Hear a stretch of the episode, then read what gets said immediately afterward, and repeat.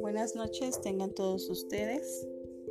Mi nombre es Sandra Eudoxio Macario, alumna de segundo semestre de la Universidad Pedagógica Nacional, subsede Guayacocotla, Veracruz. El día de hoy les hablaré sobre dos temas que favorecen nuestra práctica docente.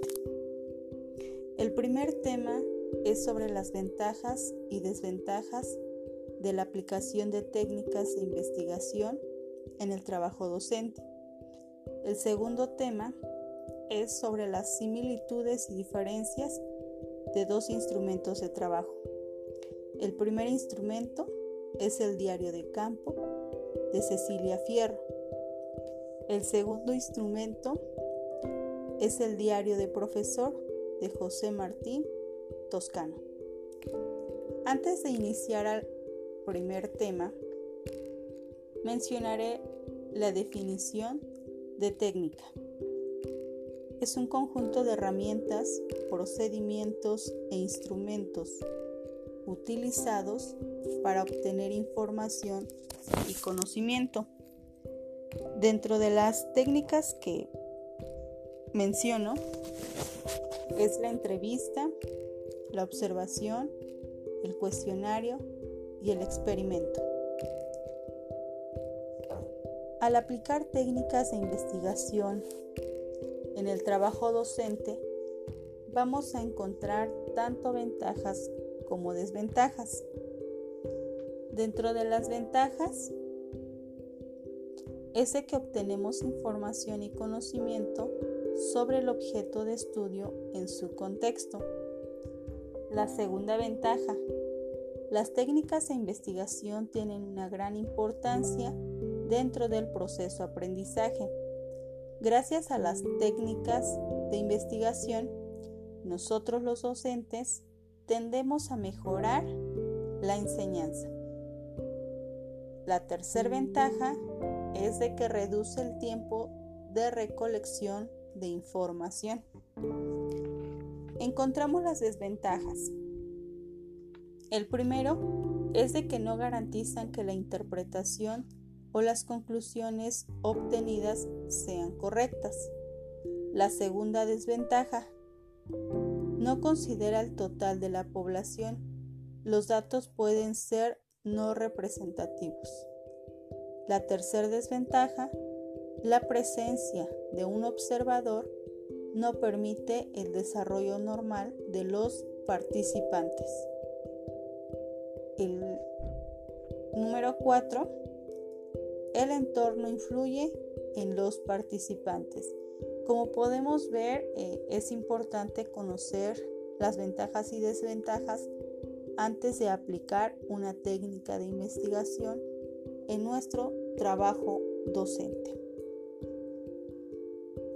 El segundo tema sobre las similitudes y diferencias de los dos instrumentos de trabajo son las siguientes. El diario de campo de Cecilia Fierro es un relato informal. Más adelante vamos a ver por qué es informal. El segundo instrumento es el diario del profesor de José Martín Toscano. Es un registro sistemático y coherente del nuevo diseño experimental. Las similitudes de ambos instrumentos de trabajo es que describen lo que sucede todos los días en nuestro trabajo con los alumnos y la comunidad. Da cuenta sobre nuestros principales aprendizajes y la forma como influye en nuestra práctica diaria. Dentro de las diferencias podemos encontrar el siguiente en cuanto al diario de campo. Es un documento autobiográfico de uno o varios años de trabajo que nos permitirá reconstruir nuestra trayectoria docente. La segunda diferencia es de que al elaborar nuestro diario, escribiremos al inicio la fecha y en unas cuantas líneas describiremos lo que nos resulte más significativo del trabajo del día. Principalmente van a ser sucesos de la escuela o de la comunidad. Existen distintas formas de relatar los sucesos. Esto va a depender en cuanto al criterio de cada maestro. Es aquí cuando eh, les mencioné sobre el relato informal, ya que depende del docente en cómo realizará el diario de campo. El siguiente instrumento es el diario del profesor de José Martín Toscano. Tiene gran diferencia en cuanto a los siguientes puntos. Describe lo que hacemos para compartirlo públicamente con colegas. Eh, aquí es un claro ejemplo eh, en cuanto al Consejo Técnico Escolar, donde eh, mencionamos las distintas problemáticas que presenta cada docente en su aula, en donde cada uno aporta una estrategia que puede ser utilizado en la resolución de la problemática. Así como también se plantean nuevas formas para poder resolver dicha problemática. Se intercambian distintos puntos de vista. Para José Martín Toscano, es importante el equipo. Lo considera como un aspecto fundamental para la resolución de dichas problemáticas que se presentan en el aula.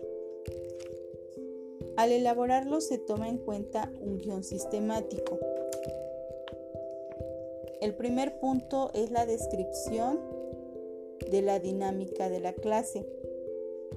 Segundo, la descripción de actividades significativas que hace el profesor y el alumno. Tercero, acontecimiento significativo. Cuarto, descripción de conflictos si es que se presentó en, en el momento. Número 5, dudas. Número 6, contradicciones o reflexiones. es un testigo biográfico de nuestra propia evolución personal. Aquí existe la gran diferencia, porque en el diario de campo es un documento autobiográfico, aquí en el diario del profesor es un documento biográfico. Aquí se adopta un estilo estructurado, se convierte en el desencadenante de otros medios de investigación como es la entrevista, el cuestionario, análisis de documentos. El profesor o equipo de profesores actúan como investigadores sobre la práctica sometida a experimentación. Como podemos ver, se realiza un trabajo en equipo. Para José Martín Toscano, existen cinco momentos en el diario del profesor. El primero es el relato sistemático. El segundo es el intercambio de puntos de vista. El tercero es la aplicación del nuevo diseño a la práctica. Aquí principalmente nosotros como docentes debemos adecuar las estrategias de acuerdo a las necesidades de nuestros alumnos. El momento número 4 es evaluar. Aquí se investigan los hechos que realmente ocurrieron cuando aplicamos el programa. Y como número 5 tenemos las conclusiones. Como podemos ver, se sigue un guion sistemático en el instrumento de trabajo del diario del profesor. En cuanto a mi punto de vista, considero favorable este último instrumento, que es el diario del profesor, ya que aquí recalca eh, lo que es el trabajar en equipo. Como sabemos, eh, se vuelve más, mm, más importante el intercambio de ideas. Sin embargo, también tenemos que tomar en cuenta las necesidades de cada alumno.